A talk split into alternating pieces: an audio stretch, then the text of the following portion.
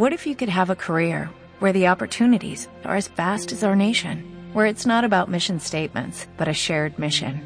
At U.S. Customs and Border Protection, we go beyond to protect more than borders, from ship to shore, air to ground, cities to local communities. CBP agents and officers are keeping people safe. Join U.S. Customs and Border Protection and go beyond for something far greater than yourself. Learn more at cbp.gov/careers. Vamos a entrar en, en una época media conflictiva, sí, que ahí es donde se, donde nace Yeshu, donde nace Jesús, y vamos a ver también un poco qué es, cuál era el objetivo, qué, cómo se distorsionó luego toda la historia. Entender un poco, a veces es un tema un poco difícil de hablar, pero eh, vamos, a, vamos a tocar un, un, poco de eso para entender y si después alguien tiene alguna pregunta la, puedes, la podemos hacer después. Eh, nos quedamos la semana pasada en toda la vida del rey Ordus, ¿sí? Herodes, que habíamos dicho que era un rey que no era de la, de, la ascendencia del pueblo judío, pero él, él luego como que habían como que usurpado ¿sí? el, gobierno, eh, por, empezó su papá, Antipater, y luego siguió este rey, que era un rey, vamos a decir, un rey un poco asesino, ¿no? Porque él, habíamos dicho que era un rey paranoico, que él sentía que todo el mundo lo perseguía y todo el mundo lo quería, lo buscaba para matar. Y así fue uno por uno, lo, lo, lo, que más hizo en su vida fue matar. ¿eh? Mató a su esposa, mató a los, a los últimos, a mató a sus hijos, a todos los, los, que le venía bien los mataba, incluso a todos los jajamim, los, los rabinos, que después él, se equivocó y él admitió que se equivocó porque pensaba que los rabinos también lo querían matar, pero no era así. Entonces, eh, se entrevistó con un rabino que se llamaba Baba Benbutá y le dijo, ¿qué puedo hacer para subsanar eso que yo hice de asesinar? Entonces dijo, ya, lo que está hecho está hecho. Lo único que puedes hacer es como tú apagaste la luz, los, los rabinos son los que dan la luz al pueblo, entonces tienes que iluminar. La única manera de iluminar es, en este momento, es reconstruir el Betamigdash, que en esos, en esos momentos estaba muy venido a menos, muy deteriorado, deteriorado con tantas perse persecuciones. Entonces él aceptó, y como él era un constructor, entonces él eh, hizo, tardó varios años, ocho años, y hizo un Betamigdash, algo impresionante. Dice Michel Orra, Binyan Ordus, lo Ra, Binyan Beyamab, dice en la Gemara en el Talmud, una persona que no vio lo, impresionante que era el Betamigdash que construyó el rey Herodes, no ha visto lo que es, no, no, no ha visto lo, lo que es una construcción verdadera. Algo impresionante lo que había hecho. Este, pero al poco tiempo mandó a poner, eh, como él estaba de parte de los romanos, mandó a poner el símbolo de los romanos en la entrada del Bet Amigdash, un águila imperial, un águila, imagínense, como dijimos la semana pasada en, el templo Maguen David, que uno entra y arriba tiene el Maguen David gigante, bueno, imagínense que le quitan ese Maguen David y le ponen un águila ahí. Entonces, así, así el, en la puerta del Bet Amigdash, el que tenía que entrar al Betamigdash tenía que pasar por ese águila. Entonces ahí obvio que no, nunca no estaban de acuerdo ni los, ni los eh, fariseos, los ortodoxos, ni siquiera los, eh, eh, los revolucionarios. Nadie estaba de acuerdo con esto. Acuérdense una cosa, en ese momento había cuatro grupos de judíos. Uno eran los fariseos, ¿sí? que eran los, vamos a decir, la rama ortodoxa. Otros eran los esenios, que los esenios eran la gente que se apartaba del mundo, que de ahí viene Yeshua, Jesús, eran, que tampoco estaban de acuerdo con, con el águila que puso esenios. Los esenios que se fueron, se apartaron del, de, de, del pueblo, que se fueron a vivir al, al, al sur, lo, a, lo, que, lo, que, encontraron los rollos del, de Cumbram y todo eso, que los famosos rollos de Cumbram eran los que ellos habían eh, dejado. También estaban los, los celotes, vamos a decir, o los eh, que eran los, vamos a decirle hoy en día, se, se, llamarían los patriotas, vamos a ponerle, ¿no? Esos son los patriotas. Los patriotas ellos llevaban, no, nosotros debemos de pelear contra los romanos, así sea, así ellos vengan con todo el ejército que, que existe en el mundo, nosotros vamos a ganar, nosotros somos patriotas y si, y si vamos a morir, vamos a morir por la causa. Entonces, militares? Eh, vamos a decirle, podemos decir militares, podemos decir patriotas, ¿Pero no ¿Cómo se llamaban? Eh, celotes, ¿sí? Los, celotes conocidos. Eh, pues sí, pero eran dentro de los eh, celotes, eran como, o sea, eran, como dijo acá, los sicarios. Sicarios eran, eran, iban con sus armas bien guardaditas acá y cuando estaban ahí clavaban los puñales. Bueno, entonces, y había también otros que eran los ameares, era otro, otro. Que, se puede decir que los ameares pertenecían a la rama de los fariseos, los ortodoxos, pero eran gente que nunca fueron enseñados y no, no, no, no sabían cómo se debía, se, se debía este, proceder. Todos, obvio, todos estaban en desacuerdo con que venga este, eh, Herodes y ponga un águila en la puerta del Betamigdash. Entonces nadie estaba con él y él tampoco no estaba con todos. Entonces, eh, cuando después de toda la cacería y toda la, carnicería prácticamente que hizo Herodes de matar a, todo el que se le interponga, eh, enfermó. Entonces, ya estamos en el año 4, ¿sí? Eh, antes de la época común. Se enferma Herodes de muerte. Hay diferentes opiniones. Uno dice que era una sarna, otros dicen que era. diferentes opiniones de qué enfermedad tuvo. Y él sabía que todo el mundo lo odiaba. Entonces, y el, que el día que él muera van a salir a festejar a las calles. Entonces él manda, ¿eh? peor, este era asesino, mandaba a matar a todo el mundo.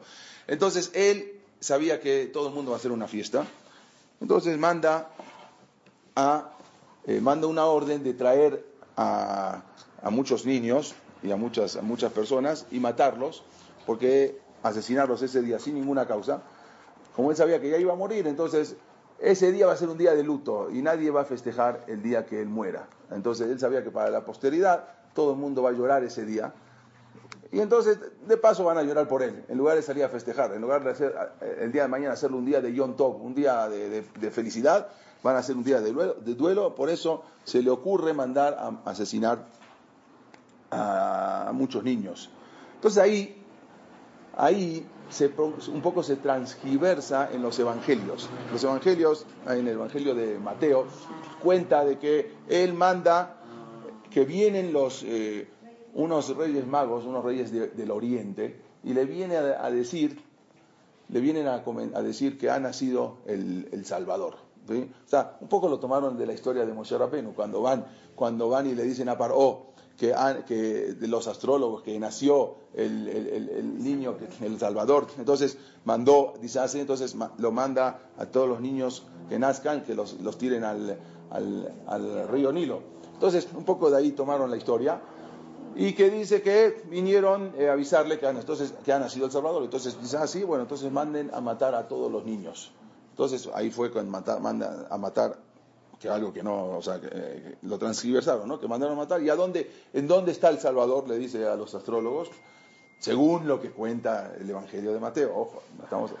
Entonces dice que el niño ha nacido en Belén, ¿sí? en Betlehem, ¿no? Entonces dice, bueno, manden a matar a todos los niños que han nacido en Belén, ¿sí? Entonces ahí eh, ese, ahí lo toman también eso, ahí está como el Día de los Santos Inocentes, ¿no? También traen ahí los goyim, los, cristianos, que ese día fue el día que mandó a matar a todos los niños porque nació el, había nacido el Salvador. Eso fue un poco lo que transgiversaron de la historia, pero él en sí mandó a matar justamente para que no este, festejen su muerte, sino, sino lo, lo tomen como un día de duelo. Nada más un poco era para entender quién era este personaje, ¿no? Un personaje sangriento prácticamente, era algo que no se puede entender, como una mente humana puede llegar a tanto. ¿sí? ¿Y él le construyó? Él le construyó Betamigdash para ganarse la, sí, lo que, la confianza de la gente. Entonces, eh, sí.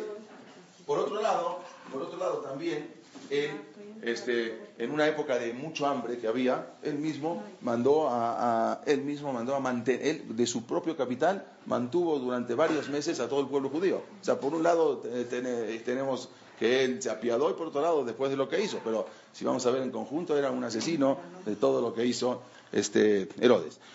Cuando él, bueno, él, la famosa eh, la ciudad de Cesarea, él la manda a construir toda la ¿sí? Masada, también él manda a construir todo. Él era un constructor y también, también manda a construir el, el Betamikdash. Cuando dijimos, bueno, muere, eh, eh, muere este rey Herodes eh, y sus hijos, en el año 4 dijimos, antes de la época común, y deja en su testamento a sus dos hijos. Uno se llamaba Arquelao, ¿sí? y otro, el otro hijo era Herodes Antipater. Entonces él a uno Arquelao lo deja en, la parte sur, que es Jerusalén, lo que era Judea, y en la parte norte de la Galilea, en el Galil, manda a otro hijo. O sea que él dominaba sobre todo y ahora se, divide, eh, la tierra se divide en dos. Sí, eh, el, hijo Arquelao era, lo dejó, lo, puso en Jerusalén, en la parte de Judea, vamos a decir. Arquelao. Y tenía otro hijo que se llamaba Herodes Antipater, o sea, era el, segundo hijo. A él lo puso en Galilea. ¿sí? Ahora, ¿qué pasó? Resulta que él, él, fallece unos días antes de Pesaj. Eh, eh, no saben exactamente cuándo, saben que en el año 4, pero entre fin de marzo y principios de abril. Entonces, inmediatamente viene Pesaj. Acuérdense que en Pesaj había, había hay una misma en, tres veces al año, ya los regalín, que había que ir al Betamigdash, eh, a las ofrendas, a los korbanot, Pesach, Shavuot y Sukkot, ya los regalín que se iban, que llegaban, y llegaban miles y miles de Yehudim de todas partes de, Judea, de todas partes de Israel, y también de fuera, de Jutzalahares, también de Babel, también venían. Aliata Regel, como se llama, que iban al Regel iban a, los corbanot. De todos lados, miles y miles de corbanot. Entonces, imagínense, la gente empezó a venir. Y ahí ya no estaba Herodes, había fallecido, pero estaba su hijo. Eh, y la gente se empezó a quejar también, porque también el hijo mandó a poner, mandó a rodear todo Jerusalén con, con, su, con su, ejército, para que nadie se le ocurra eh, ahora venir a destituirlo a él, como era el nuevo gobernador de ese, de ese lugar. Entonces, ¿Arquelao? Arquelao. Entonces, eh, las tropas de Arquelado estaban todas este, en el Betamigdash y ahí empiezan una, un poquito la revolución, la gente se empezó a quejar y enseguida las tropas de Arquelado mataron a 3.000 personas que estaban ya llegando, o sea, dentro, casi dentro, en las alrededores del Betamigdash, ellos matan mataron en ese momento a 3.000 3.000 Yehudim, que venían para simplemente aliata regel, venían para, para hacer los korbanot. En ese momento se suspende la aliata regel. ¿Sí? Ya, la gente dicen que se regresen a sus casas, ya no va a haber, ese año no va a haber Pesaj. O sea, quiere decir que no va a haber Pesaj. No va, no va a haber Corbanot, van a hacer los Corbanot privadamente ahí en el Betamidash, pero ya no con toda la gente que traía su Corbanot. Eh, eh, mandan a decir que ya se suspende la aliata regel por esa matanza que hubo ahí de, de este arquelado. Imagínense, nosotros, nosotros hoy en día vamos al cótel. ¿Sí? Estamos en el Betamidash, muy bonito y todo. Pero si nos podemos imaginar la gente que ha muerto en ese mismo lugar donde estamos pisando, todavía no empezamos. Vamos, a ver lo que la gente ha asesinado en ese mismo lugar que nosotros estamos haciendo, rezando en el cótel. En ese mismo lugar, miles y miles de Yehudim en diferentes épocas fueron muertos. Eh, Cesárea, por otro lado, se había convertido en la residencia oficial de Herodes, que después ya se las dio a sus hijos. Eh, Mientras que los Yehudim en ese momento ya se empiezan a dispersar. ¿sí? Sabemos que había, este, había judíos que ya estaban en Babel, ¿se acuerdan que contamos que no volvieron, ya nunca, nunca volvieron a Israel? Pero lo de los que volvieron, muchos judíos ahora se empezaron a dispersar porque era tanto eh, la, matanza y era tan, se pasaba muy mal. Entonces ya la gente, los judíos se empezaron a dispersar, muchos se fueron a Egipto, otros llegaron, se fueron hasta Atenas, Tesalónica, diferentes lugares se fueron ahora los judíos dispersando. Mientras en esos momentos, eh, en Roma, eh, Augusto, que habíamos dicho, nombra a Tiberio como nuevo emperador. Habíamos dicho la semana pasada que el César Augusto, que fue muy bueno con el pueblo judío, él eh, nombra a Tiberio Tiberio no era hijo de él, era hijo de su esposa, la esposa era Libia. Libia también mandaba corbanot, ¿se acuerdan que dijimos la semana pasada? Ellos mismos, el César y la esposa, constantemente mandaban ofrendas para que eh, pidan por ellos, por el éxito de, de, Augusto y Libia. Entonces, luego eh, ahí hace sus movidas esta Libia y, mete a su hijo como nuevo emperador. El nuevo emperador se llamaba Tiberio. Vamos a ver quién era este, este emperador. Ahora todavía no, no tengo la foto, pero vamos a ver. Este Tiberio, no como Augusto, sino este odia a los judíos. acuérdense que siempre tenemos uno bueno, uno malo, uno bueno, uno malo. Inmediatamente Tiberio, es increíble, este odia a los judíos. Eh, y mientras, en esos tiempos, para ubicarnos, había muchos muchos judíos que se habían ido a Egipto. Y en Egipto, en Alejandría, forman una comunidad muy grande, muy numerosa.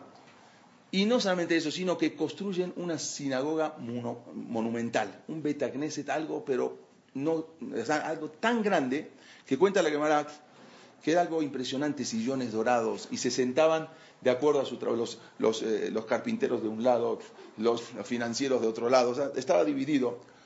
Y era tan, tan grande que, para, que cuando el Hassan decía el Kadish o, o, algo, entonces tenían que levantar una bandera para saber que cuando estaba la bandera arriba había que contestar amén, porque no se escuchaba. Era algo impresionantemente grande. No, ahora vamos a llegar a eso. la destruyeron después de Trajano, uno de los... Eh, vamos, ahora vamos a llegar. Entonces, ¿qué pasó? Era un aparte, aparte de lo grande, era algo fuera de lo normal, algo tan bonito como que estos judíos que se tuvieron que ir y tuvieron que dejar ese Betamikdash, trataron de hacer algo, no, no con la, no, no, era sagrado como el no tiene la santidad de un Betamikdash, pero quisieron hacer algo Tampoco así. Se podía hacer sacrificio. Tampoco, no, no, era para puro rezar. Pero hicieron algo fuera de lo normal, algo tan, tan grande que imagínense que no se escuchaba. Había que levantar una bandera para contestar amén o para contestar eh, eh, el, keter o lo que sea. Entonces, esos, eh, esos yudim estaban asentados ahora en Alejandría, en Egipto. ¿sí? por esos tiempos, yo sé que ahora le va a gustar a usted hablar, pero yo digo que hasta después, y, se le va a querer salir. por esos tiempos existía un filósofo eh, ahí en, Alejandría se llamaba Apión. ¿sí? Este sí este, exactamente. Él, él era, es mi hija, eh, bueno, eh, él, este Apión, él fue el primero, el primero que inventó y corrió la voz de que los judíos cada año debían de tomar a un, a un cristiano, a un, no judío, a matarlo y con su sangre elaborar la machot. De aquí, de aquí salió, él fue el primero que mandó las alilot dam. Ah, pues se lo traigo si quieres. Él fue, sí, Apión fue el primero. De todas las alilot dam, de todas las acusaciones de sangre que hubieron durante todas las generaciones, estoy hablando hasta hasta el año 1900, ¿eh? que también ahí con Baylis, eso lo escribí hace poco, todas las acusaciones de sangre fueron, nacieron de dónde? De aquí, de este, de este individuo, Apión, que era un... ¿sí? Él decía que los judíos tienen que matar a un griego, porque en ese momento sí, había griegos en Egipto, y, con, su sangre, con su sangre elaborar las machot.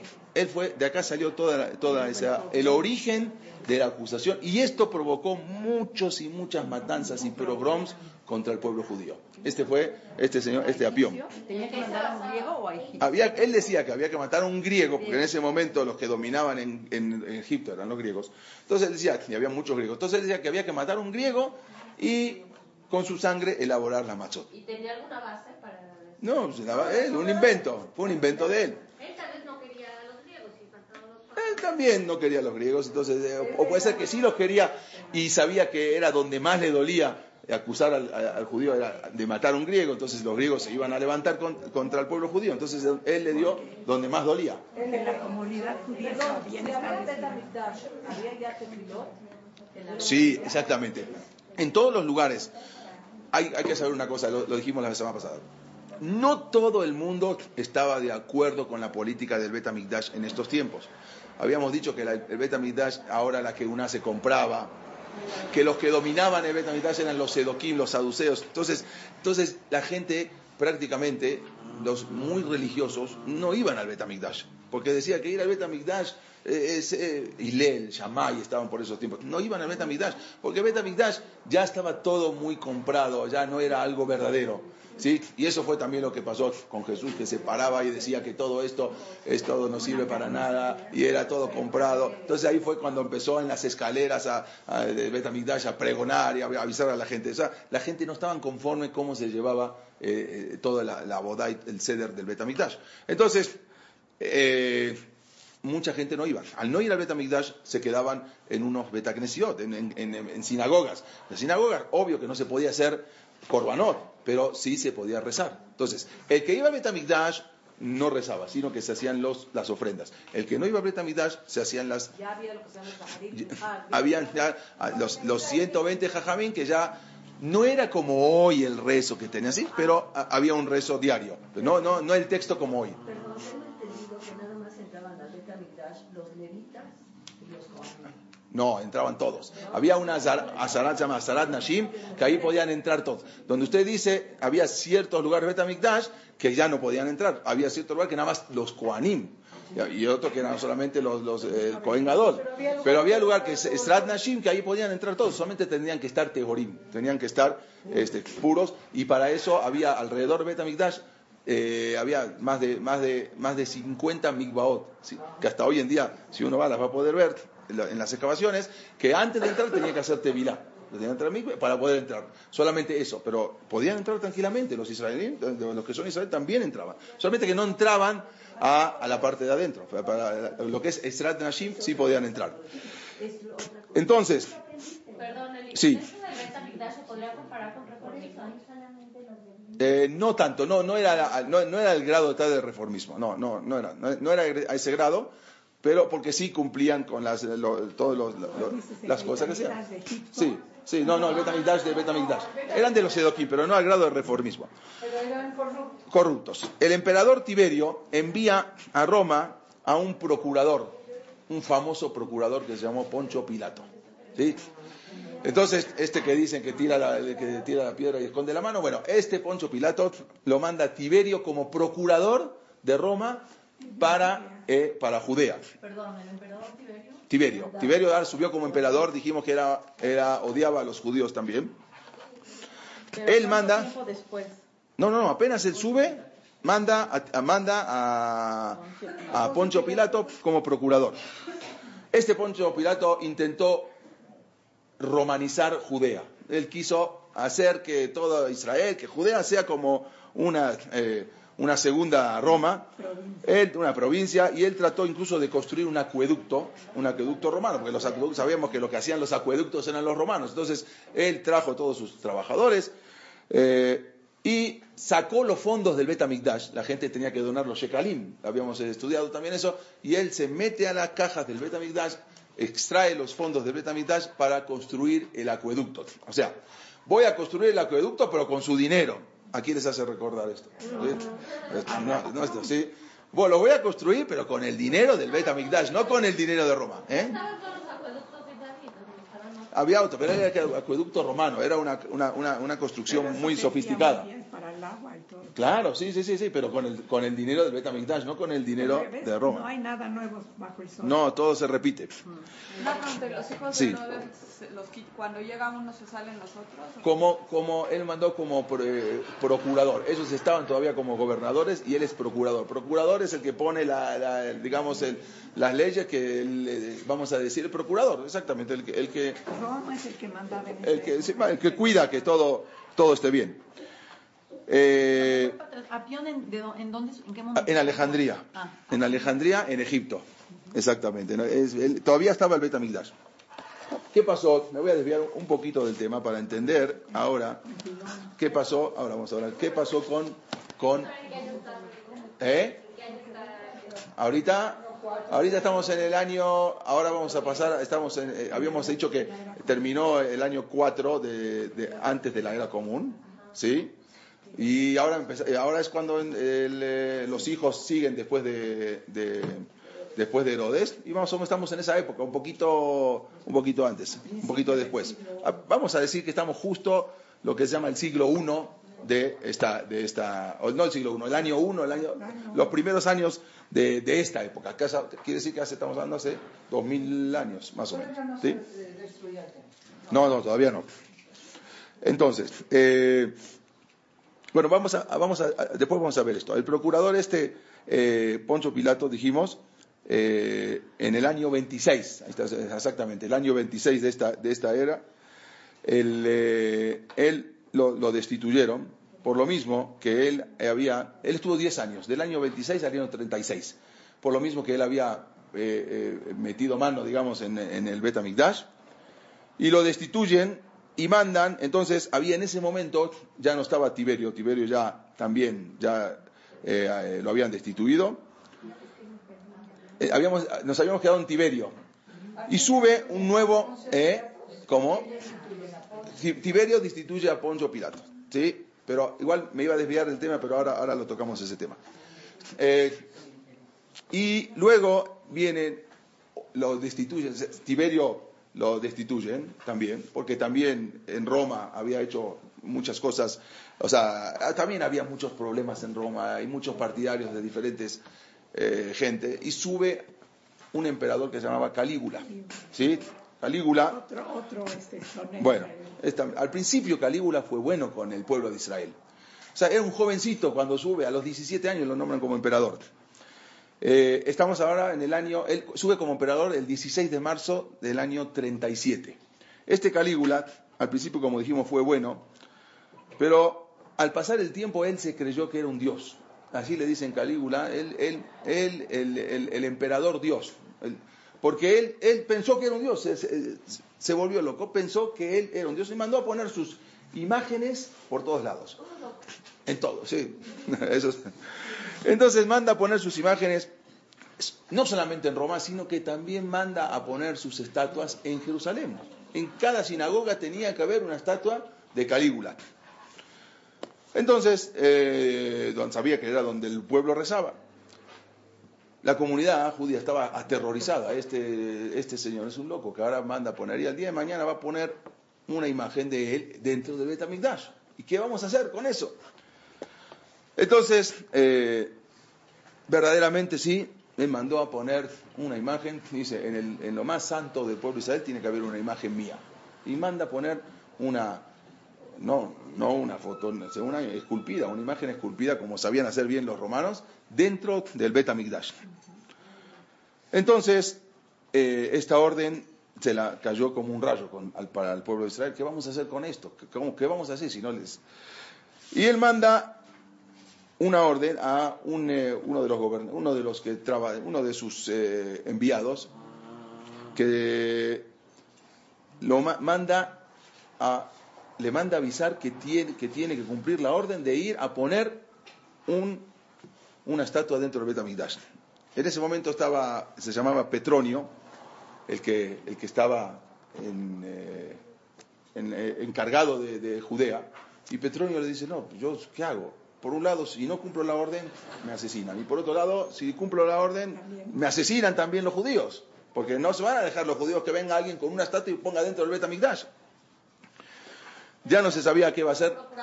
Eh, sí, ahora estaba como procurador, no sabía qué hacer, recibió la orden de Calígula de marchar directamente. eh, bueno, él, él no estaba como, como procurador, él estaba en Siria como procurador, pero lo manda con una orden de marchar hacia Judea y con la estatua y ponerla dentro del Betamigdash. Había un gran desastre, ya era inevitable. ¿Qué se va a hacer ahora? Y tuvo que seguir. En el, año 40 llega Petronio con sus tropas a la ciudad de Aco, al puerto de Aco. Ahí en el mismo puerto ya lo estaban esperando los judíos, o sea, los judíos ya se enteraron que lo que, lo que estaba pasando. Le rogaron, por favor, que no ponga esa estatua dentro esa estatua dentro del Betamigdash, porque va a haber algo sangriento. O sea, ya iba a haber una revolución que no van a aceptar. Entonces, ya no sabía que se van a sublevar los judíos. Este Petronio estaba un poco comprensivo, entendía el asunto y en lugar de mandar la estatua, manda una carta a Roma para decirle a Calígula que por favor desista de esa orden, porque va a haber una revolución. O sea, trató de convencerlo a que no haga lo que quería, no va a haber- ningún hombre va a quedar vivo, ¿sí? va a ser algo, algo terrible. Sí. como gobernante eh, Herodes Antípate. Eh, no, no, no, estaban, eh, eh, estaban los hijos. Vamos a ver, vamos a hablar un poco de los hijos. Ya no estaban, ya los hijos ya, ya habían fallecido, estuvieron poco tiempo. cuando fallecen después los hijos mandan desde, desde Roma otros, otros procuradores. O sea, él no, no fue, el, fuerte fue Herodes, ahí fue. Pero de- cuando mueren los hijos, cada uno se, se, se fue, digamos, estuvo uno en el norte, uno en el sur. Enseguida hubo muchas revoluciones, al poco tiempo murieron. No son relevantes. No son, no, no, no, no, no, no, no, no les llegaban a los talones de su papá, no eran fuertes.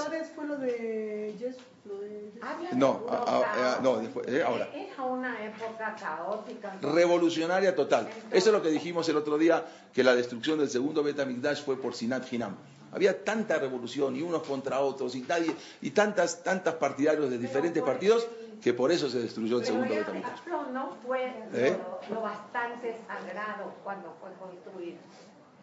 Con- con Cuando fue construido. De- No, no, pero ahora, en verdad estaba construido mucho tiempo antes. Lo construyó Esra Sofer, el, el Betamigdash. Ya había cuando vinieron de, de- de- de Babel. Pero después, después de 400 años estaba muy derruido el Betamigdash. Entonces él fue que lo tiró abajo casi prácticamente todo, no todo, y lo volvió a reconstruir. Pero tenía que duchar como No había que usar, no, no. había que usar. Si ahí está todo comprado, los, los corbanos se hacían igual, las ofrendas se hacían. No se veía, no se celebraba. Ya todos los milagros que existían, ya no existían los milagros que había en Betamigdash. Ya, eso es lo que pasó con el Betamigdash. Por eso mismo los fariseos, los perushim, ni, se, ni intentaban ir al Betamigdash. Porque que mejor es rezar en, el, en la sinagoga donde yo rezo, que quizás tiene más que duya que lo que tenga el Betamigdash. Entonces ya prácticamente ya venía en decadencia el Betamigdash. Resulta que le llega la carta a Calígula de Petronio insistiéndole que no mande a poner esa estatua. Y Calígula se enojó y manda una orden para matar a Petronio por incumplimiento de la orden que él había hecho. Entonces, manda. no era como hoy en día con internet o con email, había que las cartas llegar, con barcos llegar, podían tardar meses. Entonces, la manda una orden de que tiene que llegar a, tienen que matar a Petronio y poner el, el- el- en el Bet Amigdash su, su estatua, su ídolo. Entonces, ese, gracias a Dios, el barco donde, donde venía con la orden se hundió. Nunca llegó, ese, nunca llegó a, a destino el barco que venía con la orden de, de matar a Petronio. Y así es. ¿Cómo se supo que es? No, pues nunca llegó, la orden nunca llegó. Sabían que, era, que salió la orden de Roma, pero nunca llegó, nunca llegó, o sea, no- Ah, sabía que, claro. que salió de Roma, pero nunca llegó ahí. Entonces, pero al poco tiempo, Calígula, a los 28 años, es asesinado, porque también había mucha contra en, o sea, frente a él en, en la misma Roma por lo que él, lo que él estaba haciendo. El- y a los, el- en el año, el 24 de enero del año 41, lo matan, matan a Calígula. Y así ¿El año qué, perdón? 41. en el 41. Así es, pusieron fin a la vida del dios emperador. Así le decían a Calígula, el dios emperador. Porque él así sabía. Entonces, Petronio se salvó, ya no, porque cuando había una, una, una ley, cuando muere el emperador, se cancelan todos sus decretos. Entonces, se cancela el decreto de poner en el Betamigdash el, la estatua, y también se cancela el decreto de matar a Petronio, porque uno dice, bueno, está bien, si no importa, la orden se hundió, pero de todas maneras la orden estaba, no, la orden se cancela, sube nuevo emperador. Como dijimos, ahora sube un nuevo emperador que se llamó Claudio. Este emperador, Claudio, fue un emperador muy bueno, eh, toda la tormenta, todo lo que, lo que estaba pasando, él apacigua todo, él fue muy benévolo y él se preocupa de que el pueblo de Israel le vuelvan a restituir, a restablecer todos los derechos que les había dado en tiempos anteriores. ¿Se acuerdan cuando el César Augusto, que habían puesto cosas buenas para el pueblo de Israel? Él restituye todo. Y él dice que el pueblo de Israel no se los puede molestar, nadie los puede tocar, todos, todos los tienen que respetar En, en- en Egipto les recibieron. en todo lado donde estaban los judíos y manda a un amigo de él como nuevo gobernador de Judea, era muy amigo de él, de la infancia, que se llamaba Agripas. Al ¿sí? Él era nieto de Herodes, era muy amigo de él de su infancia y lo manda, sabía que este va a ser muy bueno para el pueblo de Israel y lo manda como gobernador a, al pueblo, a Judea. Lo mandó como rey. Como gobernador, ¿sí? Agripas, sí. Ah, el, el Claudio. Sí, este Agripas, el, el nombre de él era Marco Julio Agripas. Lo manda entonces que él era nieto de el rey Herodes. ¿Sí? O sea, que algo tenía que ver con, con, eh, con Judea, con Israel. Entonces, como él, como todos los romanos consideraban a Herodes como un rey judío, entonces dice, voy a mandar a un judío. Voy a mandar a quién? A Agripas. Y lo manda Era hijo de ninguno de los otros Herodes. no, era hijo de una hija de, de Herodes, sí. Entonces, manda al rey Agripas a que sea ahora el, el gobernador, o el rey, digamos, rey, el rey Agripas, de ya lo mandó como rey, ¿sí? Rey de Judea. Y eh, él decía así, que considera, mandó avisar que considera justo y razonable que ninguna ciudad se discutan a los judíos los derechos que le fueron otorgados. O sea, nadie puede quitarle los derechos a los judíos. Él, digamos, y, ellos tienen que eh, permanecer fieles a sus costumbres. Nadie puede venir a cambiar las costumbres de los judíos. O sea, vean ahora que de repente de un gobernador tan malo viene un gobernador tan bueno. O sea, un emperador tan bueno. Y así era siempre, ¿eh? En el año 37. En el año 37, el 16 de marzo del año 37, asume Agripas. ¿Sí? En el 40 Eso, bueno, él, él también era amigo de Calígula, ¿sí? Entonces, de- ya lo mandan, lo, lo- lo mandaron de antes, pero se convierte ahora en nuevo, en- o sea, ya en el nuevo emperador, en el año, como dijimos, en el año 37. Era nieto de Ordus, hijo, bueno, eh, perdón, yo les, dije mal, era hijo de Aristóbulos IV, había otro de Aristóbulos, que, o sea, que era, era- bueno, pero Aristóbulos también venía por parte de una hija de, de- de Herodes. Eh, justamente Tiberio, que ya que Tiberio en verdad no había, no había fallecido, él había eh, cedido el trono. Sí, perdón, uy, él había cedido el trono. Sí, perdón. Eh, si Tiberio se fue, eh, él claudicó, como se dice, claudicó, él, él se salió, no quería tantos problemas que había, entonces eh, salió Tiberio y ahí después vino Calígula, pero todavía no había muerto. Exactamente, en el año 37 Mat, lo- eh, Tiberio ahora- es asesinado y, eh, como dijimos, mandan ahora a este Agripas, que se convierte en, rey de Israel. Y en esa época, que era el año 28, o, tre- hay que- o, tre- 3788, o- hay, hay diferentes, diferentes eh, no, no quiero marearlos con las, con, la- con las, vamos a tomar que el año 38, vamos a dejar el 38, hay quien dice 28 en el libro, en el, en el CDR, pero vamos a tomar el año 38, el, el, el, el Sanedrín toma la decisión de interrumpir la pena de muerte. O sea, hasta ahora siempre había pena de muerte, había arbamitot bedim. Pero era una época tan difícil, de tantos asesinatos, que, el, que ya el- el- dijeron en Sanedrín, ya se acabó, ya no podemos decir, ya no podemos tomar una pena de muerte, ya no podemos dar pena de muerte porque tendríamos que matar a todo el mundo. O sea, era tan, tan mal la situación que cancelan, ahí cuenta la Gemara, se cancelan, se cancela Pascu Dinene Fayot, la pena de muerte en el año 38. Tengo una duda nada más, echándose pelotas, porque de acá, El rey Agripas, Sí. de Calígula sale de Sí. Claudio, pero ¿de dónde salió Claro. Bueno, no, Tiberio estaba antes de Calígula, pero Tiberio, aunque había claudicado, clau- eh, él, él abandonó, no, no, seguía vivo, pero ya pusieron a Claudio en su lugar. El rey Agripas, él, había, él estuvo en el año 41, ¿sí? del año 41 al año 44, él se identificó muchísimo con el pueblo de Israel. O sea, algo muy raro. La gente lo quería muchísimo. Sí, sí, era, era muy humilde, cosa rara en alguien que venía de Roma. Era, Herodes. Era muy humilde él y se hizo ganar, ganar el cariño. O sea, toda la gente lo amaba, todos los judíos, los judíos lo en, incluso en, la, en Shavuot, él mandaba, había que traer los bikurim, y él mismo traía, no, no dejaba que alguien vaya, sino él mismo traía sus bikurim, sus ofrendas, sus primicias al Bet HaMikdash, y las cargaba. Entonces venían los, los empleados de él, los sirvientes, no, no, yo la voy a cargar. Y él mismo se cargaba las canastas con los bikurim, con las primicias para las ofrendas al Bet HaMikdash, como, como, como los regalim. Si era judío o no, es lo que vamos a ver ahora.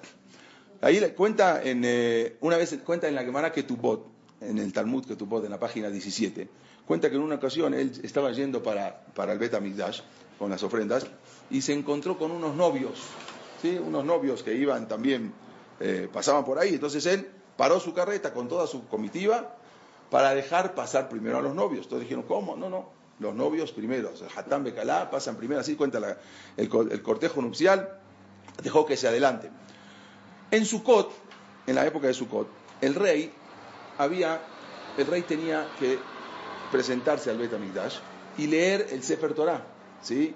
Aquel, había una misbah, se llamaba la misbah de Aquel Etam, el rey leía el Sefer Torah y todo el mundo lo ovacionaba, y era una fiesta muy bonita. Entonces, él se presenta al Bet HaMikdash como rey y eh, va a cumplir la misbah, solamente que está leyendo el Sefer Torah y en ese momento se encuentra con un pasuk. El pasuk, hay un pasuk que lo voy a leer en hebreo, ahorita se los tradujo, que- se los voy a traducir. Som tasim aleja melech, asher ibhar, asher elokeja bo, mikereb ajeja. Dice, tienes que poner un rey que tiene que ser de tu propia comunidad, de tu propio, de tu propia religión, tiene que ser judío. Entonces, cuando eso, sí, en tu- de tu linaje, entonces cuando él está viendo eso, y él se da cuenta que él mismo no es del linaje judío, porque él sabía que él venía de Ordus. ¿Y cómo él va a leer ahora el Sefer Torah, que la Torah te dice que lo tenía que leer un, un, un- judío, no, no uno que no, no- no es de, de- de- la, religión judía, del linaje judío? Entonces él se pone a llorar en ese momento. ¿Por qué? Porque dice, perdón, no puedo seguir leyendo porque esto no, yo no, no, no, no es para mí. No soy de descendencia judía. Entonces, en ese momento, eh, el pueblo, ahí, ahí trae la quemada que la gente le dice, no te preocupes, tú eres judío, tú eres judío, tú eres judío. O sea, como que consolándolo. Pero dice que eso no estuvo bien, porque no puedes, no puedes engañar. O sea, ahí, ahí cuenta el Tosafot en la Gemara que eso fue una reclamación muy grande, porque aunque fuera un rey bueno, tú no puedes decir, no, tú eres judío, no te preocupes, sigue leyendo. Y así fue, que él, pero él sabía que él no estaba bien lo que estaba haciendo. Pero, eh, desgraciadamente, a veces lo bueno viene poco, y en poco tiempo, y eh, al poco tiempo murió Agripas. ¿Cómo murió? Resulta que eh, había muchos residentes griegos y romanos dentro de Judea, que los habían traído el rey Herodes. Y ellos estaban muy preocupados. ¿Por qué? Estaban preocupados porque veían que este rey Agripas era muy favorable al pueblo, al pueblo judío. O sea, era benevolente con el pueblo. Y ellos no querían eso. Entonces, resulta que él estaba en una fiesta en Cesarea y cuando sale vestido con toda una, un- una- una capa de plata y todo, sale, se marea y se muere, murió, lo envenenaron. O sea, los mismos griegos y romanos dentro del pueblo, dentro de, de Judea, dentro en Cesarea, lo envenenan porque este no era muy bueno para ellos. O sea, este era muy, muy bueno para los judíos. Entonces no podía seguir siendo rey y lo matan a, a- lo asesinan a Agripas. El pueblo judío, cuando se entera la noticia, con mucha amargura de la muerte de Agripas, entonces, eh, y también aparte eh, su hermana, que también había estado ahí, se llamaba Drusila, era hermana de Agripas, también había abandonado el judaísmo para casarse con, uno, con un nuevo procurador que estaba ahí, se llamaba Félix, ese nuevo procurador, procurador romano que era, vamos a ver quién era él. Entonces, ya, ya se las veían venir, el pueblo sabían que esto poco tiempo duró y a ver qué va a pasar con lo que, con lo que va a seguir. Quiero ahora tocar, tocar este tema rápido, porque para entender un poco qué pasaba en la época de Poncho Pilato. ¿sí? Había, en la época de Poncho Pilato, había una, una persona que se llamaba Yoshua, ¿sí? el famoso Yeshua, famoso Jesús. Él Pero Poncio Era- Pilatos era procurador, estamos atrás, ahora estamos volviendo atrás, era un procurador. Resulta que este, resulta que este eh, Yoshua, Jesús, bueno, él nunca, él nunca decía que era un dios, nunca dijo que era un dios. Él era un poco, era de las, dijimos, de los esenios. ¿Se acuerdan que dijimos los esenios eran, apartados? Ellos decían que ya venía el Mashiach, en este, ya se apartaban, eh, eh, no tocaban a, nadie, no, no tocaban a una persona porque se, hacían temeim. O sea, él era, se, se apartaron del mundo. ¿Pero era? Sí, claro. ¿Cómo Sí, seguro. en hebreo? ¿Cómo se llaman ellos en hebreo? Esenios. ¿Esenios? Sí, sí, o- sí, esenios, sí. En hebreo, en hebreo ¿cómo se dice? Eh, eh, eh, Isim, creo que los Is- Isim, sí, es casi el mismo nombre. Sí. Él, él venía de acá, de esta, de esta. ¿Qué hay gente que dice que, era, que Yeshua era de los Yo también sabía que era de los fariseos. No, no. que- yo- los, los esenios no son como los, como los saduceos que reniegan de la palabra de los, de los jajamim. No, los esenios, los esenios son como más papistas que el papa, vamos a decir. ¿Sí? Eran más que los fariseos. O sea, eran, hacían jumbrot, hacían cosas que no se tenían que hacer. ¿Sí? Entonces se aumentaba, no, no se puede hacer esto, se apartaban del mundo, no podemos. No, ¿sí? Vamos a decir así, eh, no sé si nazareo, pero vamos a decir, tipo así, tipo Nesir, pero no, no tanto como esos que tenían, ellos no se podían cortar el pelo, los Nesirim, no, estos eran diferentes.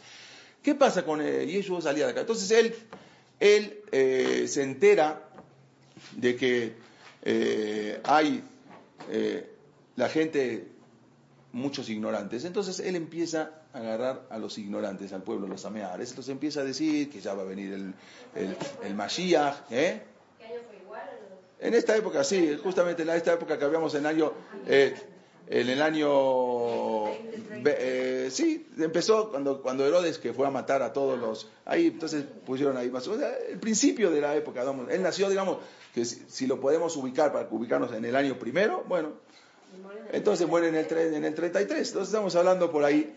Entonces, él empieza a predicar y empieza a decir eh, que, que va a venir. Él nunca, nunca en ningún evangelio está escrito de que él era un Dios. Hoy en día, como todo el mundo dice que era hijo de Dios, él nunca dijo que era Dios. Eso fue un invento después de, de, de- de Pablo, de Saúl de Tarso o Pablo. Él nunca dijo. Solamente él sí dijo que él era el Mashiach, eso sí. Muchos. Él dijo que él era el Salvador, pero nunca dijo que él era hijo, como dicen ahora, de Dios. Aparte, Él dijo cumplió, él, él, Él- él- él es- eso sí, él decía que era el, el Mashiach. Entonces, él, pero por otro lado, él, cumplió todas las misbot. O sea, él no dejaba de cumplir una sola misbah. O sea, todas las misbot. Él decía que la persona que no cumple la misbah va a ser, va a ser castigado. Dice, aunque le falte una, un solo precepto, en el cielo lo van a castigar. Así decía él, porque había que cumplir todas las misbot. O él nunca, nunca, nunca renegó de todas las misbot que hay que cumplir. Solamente que él estaba en desacuerdo cómo se llevaba la manera de, llevar en el Betamigdash, que hasta, que hasta los mismos ortodoxos también estaban en desacuerdo. Y así fue que él eh, agarró unos pocos adeptos, ¿no? Tenía, tenía 12 alumnos, que después se decían los 12 apóstoles, bueno, él tenía 12 alumnos, y unos pocos seguidores, no tenía muchos seguidores que digamos. Y así fue que eh, él, como empezó a decir que era el Mashiach, que era, ¿Por qué entonces, se le ocurrió decir eso? porque sí, él decía que él, él se- le vino a la mente que él era... ¿Eh? Él creía que era el Mashiach. Yo creo que a veces cuando uno dice algo tantas veces se lo, se lo, se lo auto, ya se convence de que es él. Entonces, así son todos los falsos. Entonces él pensó que era el Mashiach, de verdad pensó que era el Mashiach, no ver dónde. Ah, bueno, lo que salió después. Sí, había muchos que decían. Él, entonces los, los, los rabinos, cuando vieron que una persona estaba convenciendo a la gente que era el Mashiach, y no era verdaderamente el Mashiach, entonces ya no había pena de muerte, porque habían cancelado... en el 38. Sí, pero ya, ya, ya, ya había mucho tiempo que ya no se mataba, o sea, ya no, no podían matar, aunque ya, el decreto salió después, pero ya mucho tiempo ya no se mataba a la gente, porque ya no, no, no había caso, ¿no? ¿sí? y era muy difícil. Pero si uno mataba al otro, también estaban los romanos para matarlo. Ah, ahora los romanos sí. Entonces los, solamente lo, de- los, los- lo entregan a Poncho Pilato, ¿sí? O sea, lo entregan porque este va a traer problemas. Si sigue diciendo que es el Mashiach, Mashiach, al rato van a venir los romanos y nos van a matar a nosotros. Dice que este es un rey de nuestro y, nosotros lo estamos sublevando. Entonces no querían problemas. Entonces acá está, nosotros no es de los nuestros, o sea, no so- nosotros no estamos de acuerdo con él. Y Poncho Pilato, ahí fue cuando los romanos lo mandan a matar. Ellos solamente los judíos lo que hicieron fue entregarlo. Dijeron, eh, no entregarlo, nosotros no es nuestro, no queremos problema, este señor está revolucionando al pueblo. ¿Sí? Un rebelde. Entonces, ahí, hagan, ustedes tienen que saber lo que van a hacer. Y así, entonces mandan a matar a... Y ahí se terminó, se acabó. Lo entierra, terminó todo. O sea, lo que uno dice, no, no fue ni... O sea, no había gente que lo seguía prácticamente. En ese momento no había gente que lo seguía. Había unos pocos seguidores, nada más. Y ahí se termina. Por eso casi la Gemara ni habla de ello. Porque fue un evento, bueno, uno Mashiach terminó, se murió, se acabó. Punto. Pero sí habla la Gemara. Poquito, sí, poquito, pero hay quien dice si es él, no es él, diferente. Ok. Después de muchos años, ¿sí? Viene un predicador que era de los fariseos, que era de los ortodoxos. ¿200 o 300? No, no, no, no, ni 200 ni 300, pocos años, 70, 80 años. Empieza a decir que ni siquiera lo conoció a Jesús, ¿sí? Se llamaba Saúl, Saúl de Tarso, que es conocido como Pablo, San Pablo, y él empieza a decir de que él tuvo visiones y tuvo Nebuat, y que vino Yeshua y le empezó a decir que tiene que convencer a la gente y hacer una nueva religión. Pero hasta ese momento no había nada. O sea, terminó y eso se acabó, se murió, así como se murió Shapetai Sevi, que fue peor, fue mucho peor que Jesús. Pero se acabó, terminó el asunto. Y ahora empezó a convencer a la gente, porque la gente era pagana, ¿sí? Se dan cuenta que no llegan a ningún lado. Entonces, entonces pero por otro lado, querían hacerse monoteístas, mono- mono- monoteístas como los judíos. Pero los judíos tenían muchas leyes, no podían cumplir tantas cosas. Les era muy difícil cumplir, eh, convertirse al judaísmo. Eh, Pero por otro lado tampoco ya querían ser paganos, porque eso no los llegaba a nada. Entonces vino Pablo, este, Saúl dijo, yo voy a hacer una cosa. Y empezó a convencer a la gente ignorante de que, mira, ustedes pueden ser judíos y no hace falta que cumplan ni Brit Milá, ni Shabbat, todo eso, el Brit Milá es, eh, es, es en el alma. ¿sí? Pero Eh, como- judaísmos. es un judaísmo y así me dijo Jesús que hay que cumplir. Así, de manera fácil, una, una manera fácil. Saúl, Saúl de Tarso. Claro, Saúl era judío y ortodoxo de los, de los fariseos, de los perushim. Entonces, sí. Sí, claro, él fue el que hizo. ¿eh? No, no, ni siquiera él lo conoció a Jesús. Nada, ni siquiera lo vio. No podemos decir que vino, no. Él dice, me bajó, bajó en una nebuá, eh, me vino, una- me, me llegó así algo, una, pro- una profecía, una profecía de Jesús que me dijo que hay que hacer así. Entonces él empezó. Pero ¿por qué Ahora. no lo hicieron a él, Naví? Como Mohammed. Sí, sí, lo hicieron, sí, lo hicieron. Vamos a ver, vamos a ver. Ah, claro que lo hicieron. San Pablo, San Pedro y San Pablo. No tanto como Jesús, porque él decía que él, él era solamente un profeta, no un profeta. Diga, él le llegó y está- estaba poniéndolo a Jesús. Y él fue el que lo puso a Jesús, ¿sí? Como un Dios. Hasta ahora, los mismos que conocían a Jesús, conocían como que un Mashiach y decían que ahora murió y ahora va a volver a revivir. ¿Para qué? Para que sea un... Por eso cuando muere, muere, enseguida al otro día fueron, lo sacaron de su lugar y lo enterraron en un lugar desconocido para decir que él subió al cielo. Pero él, nunca nadie decía que Jesús era un Dios. Después de mucho tiempo, cuando viene Saúl eh, de Tarso, este que se hizo llamar Pablo, él decía que le, le reveló Jesús, que era un hijo de, era hijo de Dios, y él fue el que empezó con eso. Hasta, hasta ese momento nadie, ni- nunca en la vida dijo Jesús que era un hijo de Dios. Decía, Banima tem la Hashem Elokejem", todos somos hijos de Dios. Sí, y él, él decía lo mismo, pero ahora se transgiversó.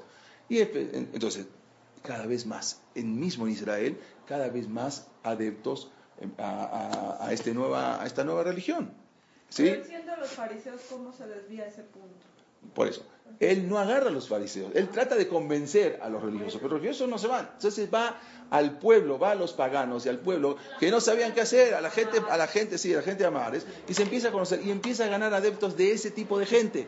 Y los empieza a convencer y ya no hace falta que tengan que cumplir, no, no necesitan, no necesitan eh, cumplir Shabbat, no necesitan hacer Brit Milá, entonces les empezó a facilitar todo. Pero podemos ser judíos, sí, sí, claro, pueden ser judíos, pero no necesitan hacer todo lo demás. Ahora había un problema grave los judíos, esta gente, empezaba, y, mi- y mismo también de los judíos, también a Ares, como dijimos, se sentaban en el en el Knis, en la sinagoga, dentro de todos nosotros. Entonces, si un goy viene a la sinagoga, no sé, "Oh, señor, acá es un lugar religioso. Pero estos mismos eran judíos, entonces el problema grave era que estaban haciendo eh, ellos proselitismo. Ellos sí necesitaban hacer, necesitaban ganar adeptos. Entonces, dentro de la sinagoga, el que estaba al lado le pensaba, oye, mira, hay una, una cosa increíble, mira, le vino, vino así en, en, en, en Nehuá, en una profecía, y hay que hacer así. Entonces empezaban a ga- ganar adeptos. Y ahora era un peligro latente porque muchos Yehudim se estaban jalando para ese lado Los primeros cristianos. los primeros cristianos. Entonces, ya no sabían qué hacer los gajamim, estaban muy preocupados. Estaban muy preocupados porque eh, esto podía ser algo terrible. Entonces, no sabían qué hacer, qué podemos hacer, qué buscaron la manera, algo tenemos que hacer porque tenemos que separar a este grupo. No importa, que sigan como quieran ellos, pero que no estén dentro de nuestra comunidad. O sea, que ah, estos sabemos que el goy es goy. Bueno, estos no, estos estaban separados, estaban todos mezclados, entonces tenemos que hacer algo. Necesitamos separar a este grupo. ¿Quién los va a separar?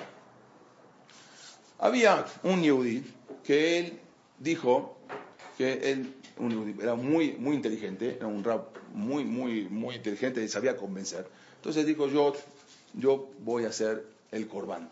Yo quiero ser, yo voy a ser la persona, si ustedes me aceptan, y voy a, los voy a engañar a ellos, me voy a hacer como ellos y les voy a decir, los voy a orientar hacia otro lado, que no tienen nada que ver con el judaísmo. Entonces, este Yohanan, ¿sí? Simón, perdón, Simón, se llamaba Simón Kipa, así se llamaba esta persona, Simón Kipa. Vamos a ver qué pasó con este señor. Este Simón Kipa era un rab.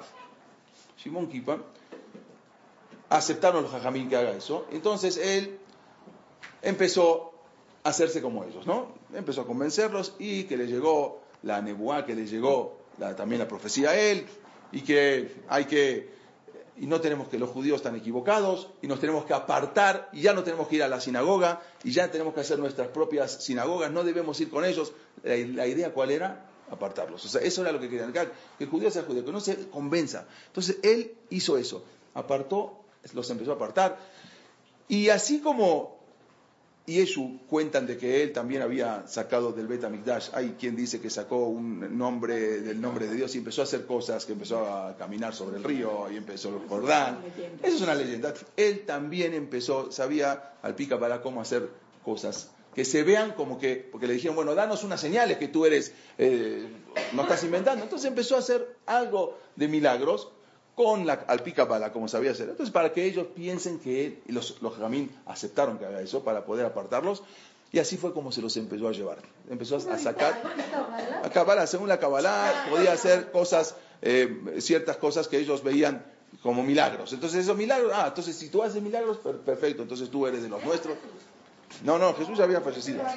Entonces, este Simón Kipa no solamente eso, sino que toda la idea de él es apartar a ese pueblo y dice, no, de- no tenemos que estar aquí eh, con los judíos, ne- necesitamos irnos y vamos a poner nuestra base en Roma.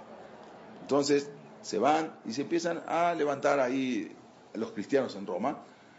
Y él todo esto lo hizo solamente para qué? Para apartar al pueblo judío, para apartar a ellos del pueblo judío, que no se mezclen y que no, no, no, no hagan proselitismo.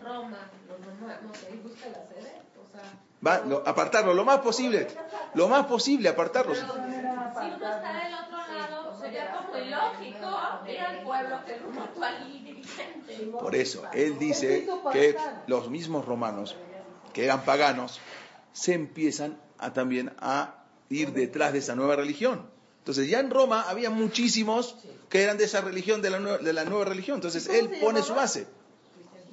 Shimon Kipa. Que él, No, ¿Cómo se llama esta nueva religión? cristianismo. Ah, cristianismo. Ahora, este Una pregunta, A los romanos era común que mataran así, digo, regresamos un poquito a los... que mataban a... a Jesús. El momento que los judíos- Claro, claro. Era una cosa que se... No, los mismos romanos estaban en desacuerdo. Los mismos romanos empezaron a perseguir al cristianismo. Claro, porque era los ¿Regresando a dónde? Cuando matan a Jesús, Sí. era común que se sacrifique. Normal. Así, así mataban a todos. Así era, así era la forma de matar. En, en- en cruz. No, no, a todos.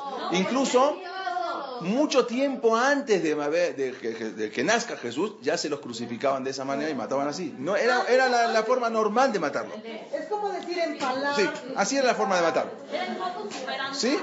Cuando se va, que cuando este Simón Kipa, ¿sí? Se va. Kipa también en arameo era, es como piedra. Así le decían. Era duro como la piedra. Cuando se va Simón Kipa, entonces él dice, les dice, y los empiezan a seguir a él. Ya lo toman como, dice, bueno, queremos que tú seas el primer, vamos a decir, el primer papa, nuestro primer dirigente. Simón Kipa, sí, el nombre de él era Pedro. Él es San Pedro, ¿sí? El ¿Quién, primer, sí, el primer papa conocido en la historia es San Pedro y hasta ahora se llama la Plaza de San Pedro donde está el Vaticano. Y Simón Kipa está ahí, pero por otro lado, los mismos Jajamim se empezaron a, a dudar, bueno, este ya empezó bien, pero ya se jaló para el otro lado. ¿Qué pasó con este Simón Kipa? Ya lo hicieron, entonces como tanto lo pusieron como un rey, entonces este ya se jaló para el otro lado. Entonces él mandaba desde allá, mandaba cartas con piutín, con cantos y cantos, decirle, no, yo lo sigo haciendo mi tarea y lo sigo apartando y yo por, no me tomen así. Y les mandó muchas cartas y muchos piutín, muchos, muchos cánticos litúrgicos que para que los jajamín vean que él no se está apartando. Y esos cantos litúrgicos, hasta hoy en día nosotros los seguimos leyendo. La tefilá que hicimos en Shabbat, Nishmat Kolhai, la hizo San Pedro. ¿sí? La- la- él, él, fue el que, to- él fue el que escribió todo ese Nishmat. Y muchas de las tefilot que hacemos en Yom Kippur, de los textos, también lo hizo San Pedro. Lo mandó Shimon Kipat para que crean y vean que él no se apartó, solamente él tenía una misión de apartar al pueblo y que no sean un pueblo que convenza al pueblo judío de jalarse tras, tras el nuevo, la nueva religión. Sí, es que según yo lo que Sí. sí, no era, no era uno de los apóstoles. Era, tenía dos apóstoles. No, Pedro fue el primer papa, no fue el apóstol. Apóstoles tenían otros, que él fue después. Esto fue después. No, no, eh, Pedro no era de los apóstoles. O sea, claro, se puso Peter, San Pedro, que era, eh, por eso lo, conocemos como San Pedro. O y lo meten ahí y se, va al Vaticano y él le dice que le construyan un castillo, un palacio, un castillo para él y que él necesita estar apartado del mundo, él no puede estar en contacto con la gente.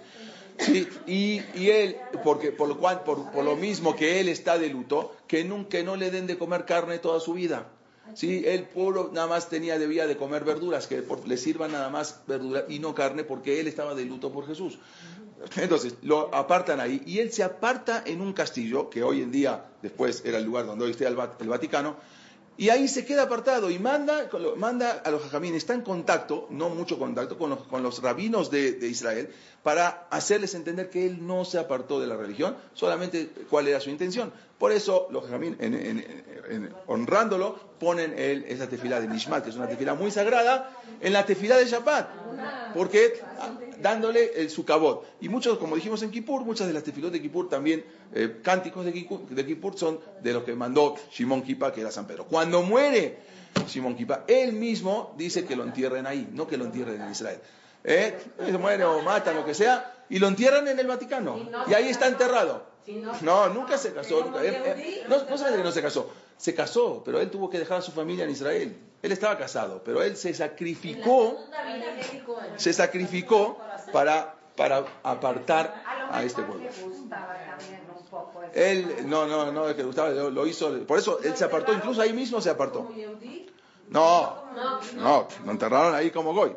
Esta es toda la historia de Simón Kipa, ¿quién fue? ¿Qué pasa con el cuadro? Ya después, ya bien los cuadros, ya, se, se- se empezó, ¿eh? Vaticano, Sa- San Pedro, el Palacio de San Pedro. Quiere decir, quiere decir que San Pablo y San Pedro eran dos Yehudim religiosos. Uno era, como dijimos, Saúl, Shaul, de, la ciudad de Tapso, que es, bueno, este sí se apartó, y el otro era San Pedro, era Simón Kipa, aquí los dos se apartaron. Incluso eh, muchos de los que eh, de, lo- de los de los que estaban ahí con él, de los jajamín habían aceptado también esto, no sé, o sea, había varios que se fueron. El más, el más importante era este, como dijimos Simón Kipa, pero no tenía, no era él solo, tenía él se fue con un grupo también de gente para tratar de apartarlo por completo. Entonces ya lograron el objetivo, ya no estaban dentro de la sinagoga sentados haciendo proselitismo. El que es goy es goy, el que es yehudí es yehudí, se apartó. ¿Cómo se quedó él? Para, la- para los jajamín quedó como un yehudí 100% y por eso, por eso leemos el nishmat de él. Para el goy que es, es San Pedro. O sea, o sea, pero él era un, un yehudí apartado religioso completamente. ¿sí? Todavía no me queda claro Sí. por qué odiamos tanto a Jesús. Bueno, no, no, nosotros, no, no decimos que odiamos a Jesús, no, no, eh, no, porque lo que, porque lo, lo hicieron, este Saúl lo hizo Dios, lo hizo una deidad. Entonces, a los judíos los, los llaman como que están matando, ¿sí? Deicidas. O sea, asesinos de Dios. Pero todo eso lo, for- o sea, el origen lo formó él, sin querer, lo- pero ¿quién salió? ¿de dónde salió todo? Salió de Jesús. ¿Eh? Sí, pero, pero la gente se hinca ante, Sí. la- ante este Yeshua. Se Sí, volvió una la- la- lo que idolatría. hicieron, lo- lo- lo- lo- exactamente, lo idolatraron. Su intención es ser el Mashiach, no ser un Dios. Después, con el tiempo, después se hizo lo que se hizo. de Nicea. Ah, hubo varios concilios que lo fueron, ya, se fue, se fue cambiando, pero él no fue así. De todo lo- el, el concilio Voy a, voy a, sí, de los este, que, que lo fue, se fue cambiando. Entonces dijeron, vamos a votar si Cristo era divino o, o humano. Sí. La mayor parte dijo que era eh, divino y de ahí se siguió Ah, sí, del concilio. de exactamente, lo hicieron una divinidad, o sea, ya lo hicieron Dios, pero él nunca quiere, ya nomás, son, ya termino con esto, ¿eh? No, ni se imagina lo que pasó, nada, absolutamente. Pero de esta forma, Sí. este hubiera pedido autorización de Hashem, porque ya no había Leví. pidió autorización, de, eso, pidió autorización de los Jajamim y les dijo que todos los abonot, así está escrito acá, todos los pecados que él vaya a tener que hacer, como dicen en árabe, a la rapto, dice. Él dice que los Jajamim estén de acuerdo de que si él tiene que hacer pecados, que los Jajamim sean los que lleven los pecados, no él, porque él sabía que tenía que hacer pecados, obvio, tenía, aunque, aunque, y- entonces él mandó a decir y los Jajamim le aceptaron. Los Jajamim dijeron, tienes que salvar al pueblo de Israel de esto que va a venir. Entonces aceptaron que él, eso ya no te puedo decir yo, pero los, los, los Jajamim estuvieron de acuerdo en ese momento. ¿eh? Yeshu, ¿cuál fue su alboroto social? Que él era, el- eh, que él era un Mashiach. Él era un- nada más. Nunca ni él ni sus apóstoles, ni, ni es más, nada. No, en ningún evangelio, ni en Mateo, ni en Marcos, ni en Juan, en ningún evangelio dice que, dice que Jesús es Dios. En ninguno. Eso se cambió mucho después. Él dice que era el Mashiach, pero nun- ahí dicen, pero nunca dicen que es Dios. Ni hijo de Dios. ¿Eh? No, Jesús decía que había que cumplir con todas las misbot. Y el que no cumple, así está en, en- en Mateo, ahí tengo el número, dice, eh, dice que no podían faltar una sola misbah que no se cumpla. Todas tenían que haberla cumplido. Y el que no la cumple va a ser castigado. O sea, fue algo tremendo. O sea, ¿Cómo el todo creció después. No, no, entiende eso. ¿Cómo ellos nada más toman los siete si él mismo dijo seis tres? Ah, porque dice- así, porque Eso es- después ya cuando, cuando vinieron los... No, dice Saúl- ah, sí, No sí. había otra forma de ni de atraerlos, ni de No, no eh, de verdad. Esa era la forma, traerlos, asimilarlos y decirles que tengan que venir, o sea, que vengan, que va a ser mucho más fácil, que sean judíos, pero no con, no con la carga del judío. ¿Quién? Muchísimo daño. Ah, ah, bueno, eso es... eh, eh, ah, vamos a ver, ¿qué salió después? Eh, ¿Qué salió? Él lo que hizo fue apartar, apartó, los apartó. Ya, él- él- eso es como dijimos. O'Reilly Auto Parts puede ayudarte a encontrar un taller mecánico cerca de ti. Para más información, llama a tu tienda O'Reilly Auto Parts o visita oreillyauto.com. Oh, oh, oh,